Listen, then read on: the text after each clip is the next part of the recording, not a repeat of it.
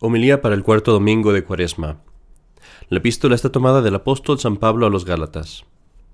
Hermanos, escrito está que Abraham tuvo dos hijos, uno de la esclava y otro de la libre. Mas el de la esclava nació según la carne. Al contrario, el hijo de la libre nació en virtud de la promesa. Todo lo cual fue dicho por alegoría.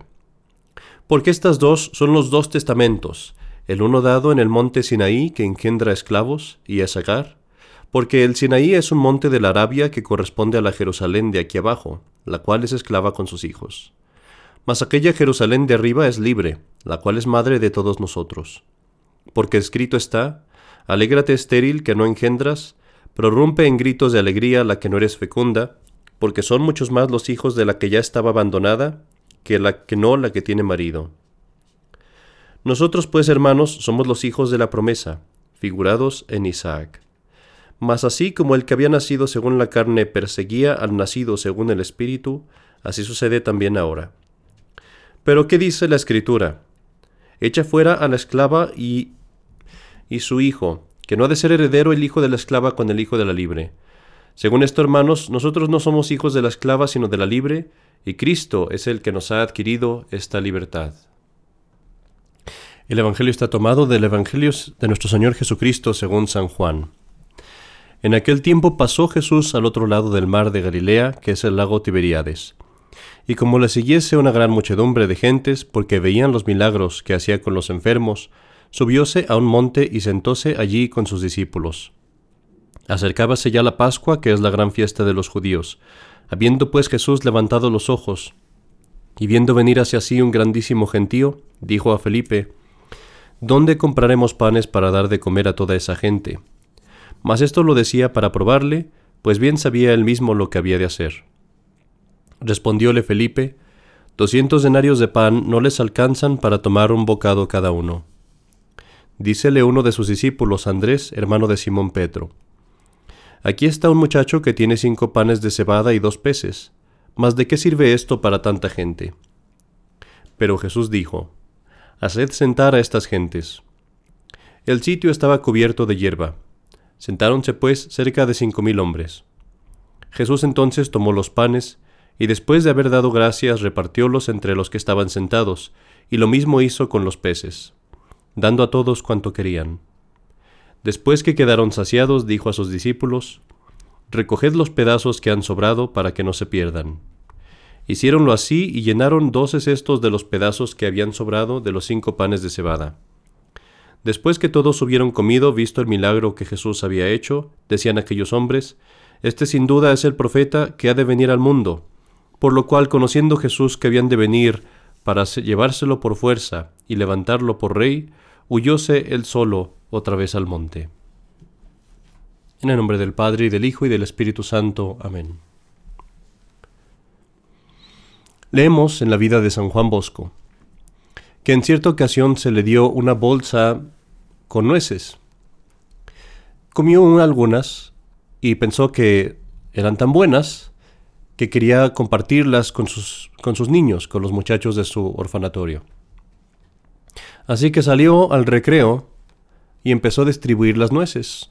Ahora, en la bolsa de nueces habría tal vez 20 o 30, era una bolsa pequeña. Y San Juan Bosco tenía por lo menos unos 400 niños en su orfanatorio. El sacerdote que estaba con él sabía que tenía muy pocas nueces en la bolsa. Pero San Juan Bosco metía su mano en la bolsa y sacaba nueces, más y más y más, y las nueces parecían no acabarse. Los niños, los mismos niños, se dieron cuenta de que la bolsa era muy pequeña y se extrañaron de que conforme venían más y más niños, San Juan Bosco seguía repartiendo nueces a todos. Y así tanto el sacerdote como los niños pronto se dieron cuenta que estaban presenciando un milagro. Ahora uno pensaría que cuando uno se da cuenta que hay un milagro y que uno lo está viendo, que uno se emocionaría, que se alegraría tal vez, que se llenaría de, de impacto, de emoción, pero lo que pasó con el sacerdote y los muchachos es algo muy interesante. Lo que pasó es que se asustaron, tuvieron miedo. Tuvieron miedo en el sentido de que tuvieron un gran temor de Dios, sintieron una gran reverencia. Esto, que había empezado como una simple distribución de nueces a los niños, se convirtió para todos los que se iban dando cuenta en un aspecto religioso, en algo sobrenatural. En las manos de San Juan Bosco se habían multiplicado las nueces. Ahora, nuestro Señor no hace milagros inútilmente. Es interesante saber que en los mismos años en los que esto ocurría, un escritor, un impío escritor con el nombre de Strauss, había escrito una vida de nuestro Señor Jesucristo, un libro blasfemo, en el que negaba la realidad de los aspectos sobrenaturales de nuestro Señor. Y una de las cosas que negaba era precisamente esta multiplicación de los panes que leemos en la misa de hoy. Así parece que Dios quiso realizar este milagro de nuevo, en las manos de uno de esos sacerdotes. Y recuerda que esto es algo que pasó en tiempos modernos. Tenemos fotos de San Juan Bosco. Dios quiso realizar este milagro de nuevo, para confundir a los racionalistas, a los incrédulos y a los que ya empezaban a salir entre la iglesia, los modernistas. El día de hoy leemos en el Evangelio que nuestro Señor, estando con sus discípulos, ve una gran multitud de miles de personas, y teniendo solamente cinco panes y dos peces, los alimenta. Les ordena a sus discípulos que empiecen a distribuir esto entre la gente. Ahora, para visualizar esto bien, hay que recordar que los judíos en aquel tiempo usaban una bolsa de tela como una mochila Tenían una bolsa de tela que estaba plegada a su, a su misma ropa y la podían doblar hacia arriba y hacer como una, una clase de, de, de, mochila, una clase de costal donde podían poner cosas. Así era como viajaban. Entonces, cuando nuestro Señor les manda que distribuyan la comida, los discípulos empiezan a poner la comida en esas bolsas, en sus propios vestidos, y empiezan a distribuirla. Pero una cosa que hay que considerar es que desde el mismo principio, desde el primer momento en el que empezaron a hacer esto, se debieron de dar cuenta de que estaba ocurriendo un milagro. En el momento en el que empezaron a distribuir los cinco panes y dos peces entre los doce, empezaron a darse cuenta que algo estaba pasando. Que no se, no se, que se volvían a repetir los panes y los peces. Y entonces a los discípulos les debe de haber pasado algo semejante a lo que le pasó al sacerdote y a los muchachos en tiempos de San Juan Bosco. Debieron de haber sentido un gran temor de Dios, una gran reverencia. Y uno se los imagina, distribuyendo estos panes y estos peces, con las manos temblorosas, con el corazón palpitante, de la misma forma quizás en las que un sacerdote recién ordenado distribuye por primera vez el Santísimo Sacramento. Negar este milagro, como lo hizo Strauss, es negar una gran parte de los evangelios.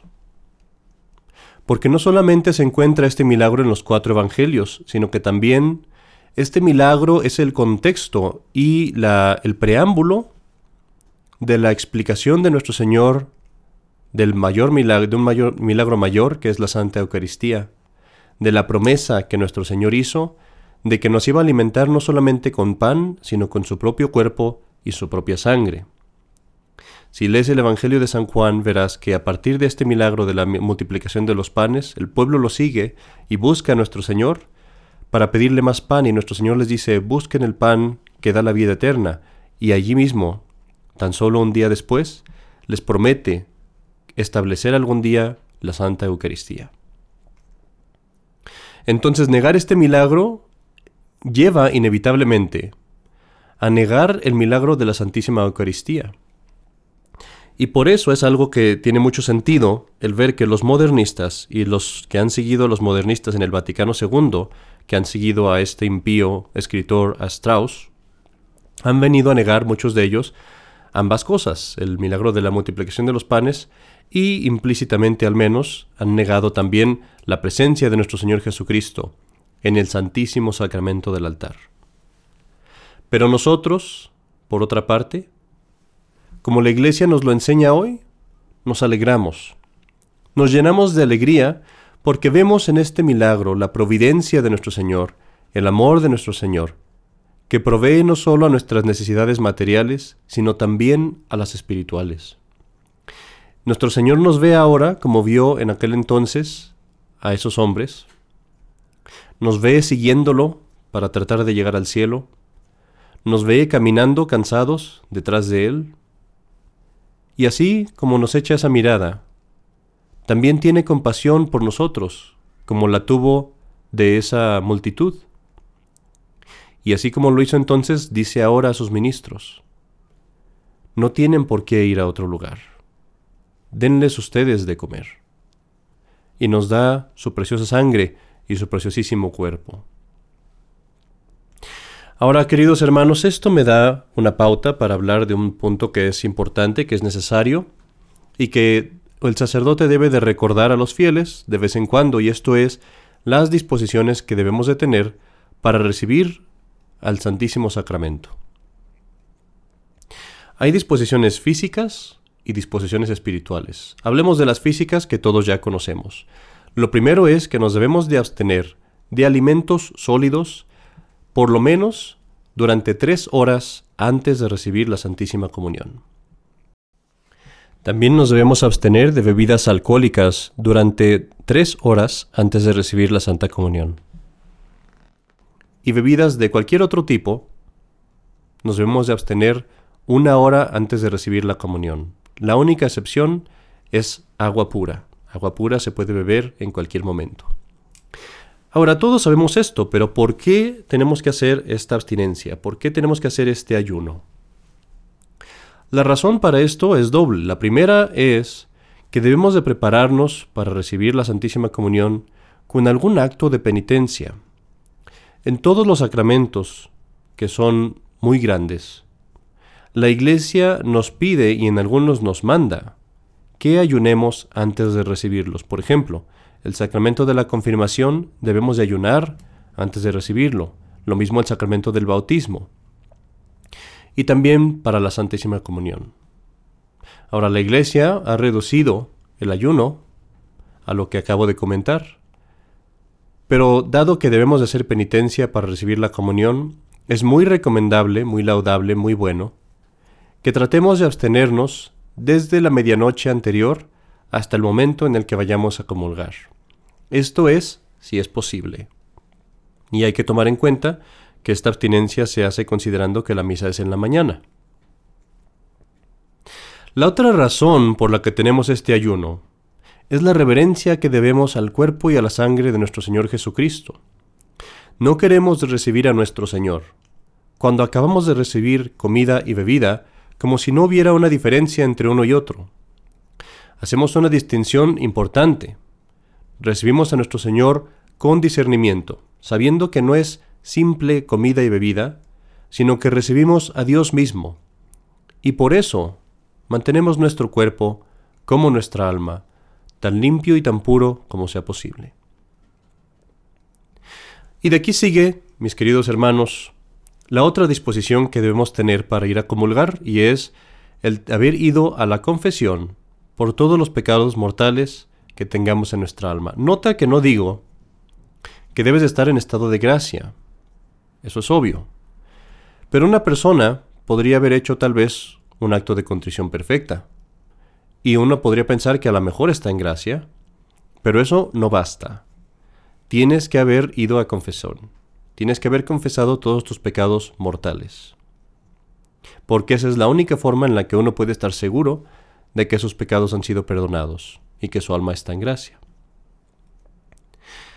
Santo Tomás de Aquino nos dice en su himno de la fiesta del Corpus Christi que acercarse a comulgar sin haber confesado los pecados mortales, es beber y comer la propia condenación y la propia muerte. Porque si yo me atrevo a recibir el cuerpo de Cristo, sabiendo que hay pecado en mi alma, hago un gran insulto a Dios. Pisoteo el cuerpo y la sangre de Cristo. Traigo a mi alma más cerca al infierno en las palabras de San Agustín, No como el cuerpo de Cristo, lo mastico y lo desgarro. Son palabras muy fuertes, pero es un símbolo de lo que hacemos con nuestro Señor si nos atrevemos a recibirlo en pecado. Nunca debemos de hacer eso. La solución para evitar eso es muy simple. Vayamos a confesarnos. Digámosle al sacerdote con toda confianza todos nuestros pecados. Incluso si mis pecados son el haber hecho sacrilegios anteriormente en la confesión o en la comunión. La solución es muy simple. Simplemente está al alcance de mi mano. Ve al confesionario y dile al sacerdote todos esos pecados. Ahora, mis queridos hermanos, esto me trae a otro punto que también es importante tratar, y es que nunca debemos de sentirnos presionados o presionar a nadie más a recibir la Santa Comunión. Ni siquiera los niños de nuestra familia. Todos deben de entender que tienen la libertad de ir a comulgar o de no ir a comulgar, según ellos vean que está el estado de su alma o según ellos vean que es mejor. Muchas veces los padres cometen, los sacerdotes, digo no los sacerdotes, los padres de familia, cometen el error de pensar que cuando su hijo no va a comulgar está en pecado mortal, y lo recriminan o lo regañan por eso. Y no es lo correcto asumir eso. La iglesia manda, cuando habla con las escuelas o con las comunidades religiosas, la iglesia manda que una persona sea libre para abstenerse de comulgar. Una persona puede abstenerse de comulgar tal vez porque rompieron el ayuno, porque tal vez quisieran confesarse, aunque solo son pecados veniales, quisieran confesarse para tener más pureza, tal vez porque se sienten indignos, tal vez por un deseo de obtener más humildad, tal vez por un deseo de mejorar su vida espiritual antes de recibir el Santísimo Sacramento. Y por eso todos nos debemos de sentir con libertad de ir o de no ir a comulgar. Y los padres, como ya dije, deben de dejar a sus hijos con esa libertad también. Debemos de procurar, o más bien debemos de alentarlos para que vayan a la comunión tan frecuentemente como sea posible. Y también debemos de alentarlos para que vayan a confesarse y preparen su alma para recibir la comunión. Pero a la comunión nunca debemos forzarlos a ir. Ahora, habiendo cubierto todas esas cosas, hablemos un poco de la disposición positiva de lo que podemos hacer en nuestra alma para recibir a nuestro Señor. Imagínate un ejemplo, imagínate que tú tienes un amigo que amas mucho, que es un buen amigo, y viene a tu casa y tú le dices a tu familia, vamos a, limpiar la casa, vamos a quitar todos los viejos muebles, vamos a quitar la, la alfombra que está toda sucia, etcétera, etcétera, y dejas la casa totalmente vacía. Pero así la dejas vacía. Y cuando viene tu amigo, no hay donde sentarse, no hay donde comer, no hay ni comida. Tú no harías eso con un amigo humano. ¿Por qué piensas que lo podríamos hacer con el Hijo de Dios, con nuestro Señor Jesucristo? Claro que no. Lo que debemos de hacer es limpiar nuestra alma del pecado, limpiar nuestra alma de todos nuestros vicios, pero también debemos adornarla, debemos de poner muebles allí, debemos de poner cosas hermosas para nuestro Señor, debemos de poner las virtudes. Y la mejor cosa que tú puedes hacer es hacer actos de fe, esperanza y caridad antes de recibir a nuestro Señor Jesucristo. Es decir, cuando estés en la misa, mirar hacia el tabernáculo y decir y pensar y querer en tu alma, creer firmemente que allí está Jesucristo. Hacer un acto de esperanza deseando a nuestro Señor Jesucristo y diciéndole que lo amas, haciendo un acto de caridad. Y este es quizás el más importante. Te voy a dar un consejo para que comulgues con más fruto. Cuando vayas a misa, imagínate a nuestro Señor allí mismo en el santuario. Imagínatelo en algún paso tal vez de su pasión, o del Via Crucis, o de su resurrección gloriosa o su ascensión, pero imagínatelo allí. Ve a Cristo, por ejemplo, crucificado durante la misa, velo allí y imagínatelo allí. Imagínate a Jesucristo, por ejemplo, azotado o coronado de espinas, y piensa en eso durante la misa. Con amor. Habla con Él con amor. Y cuando vayas a recibirlo en la comunión, imagínate que vas allí y que lo recibes así coronado de espinas o así crucificado. Y no te digo imagínatelo, créelo, porque recibes a Jesucristo Quizás no lo recibes ya coronado de espinas o crucificado, pero recibes al mismo Jesucristo que fue coronado de espinas y que fue crucificado por tu amor. Y si tú recibes la comunión así, la recibirás con un gran fruto, y verás que en tu alma se darán las cosas que San Pablo nos había comentado ya en el domingo anterior. Mis queridos hermanos, preparémonos pues para la comunión de la mejor forma que sea posible. Nunca te permitas el ir a la comunión sin la disposición adecuada, sin haberte confesado. Y lo que es más importante, nunca te permitas estar por mucho tiempo alejado de esta comida de tu alma, de la verdadera fuente de tu alegría, nuestro Señor y nuestro Dios, que está presente aquí en el Santísimo Sacramento del altar. En el nombre del Padre y del Hijo y del Espíritu Santo. Amén.